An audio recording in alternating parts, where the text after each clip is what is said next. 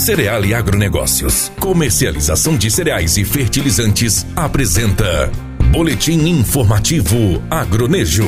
A safra de milho 2018-2019 já está acelerada na maioria das fazendas e neste ano a estimativa da Companhia Nacional do Abastecimento, a Conab, é que a produção seja 15% maior do que no ano passado. Um acompanhamento climático será muito importante daqui em diante. Contudo, as chuvas ainda estão contribuindo em grande parte da região. De acordo com o Instituto Mato Grossense de Economia Agropecuária, no estado o preço do milho voltou a subir na última semana, exibindo avanço de 1,42%, devido principalmente à valorização nas cotações da B3 e no dólar.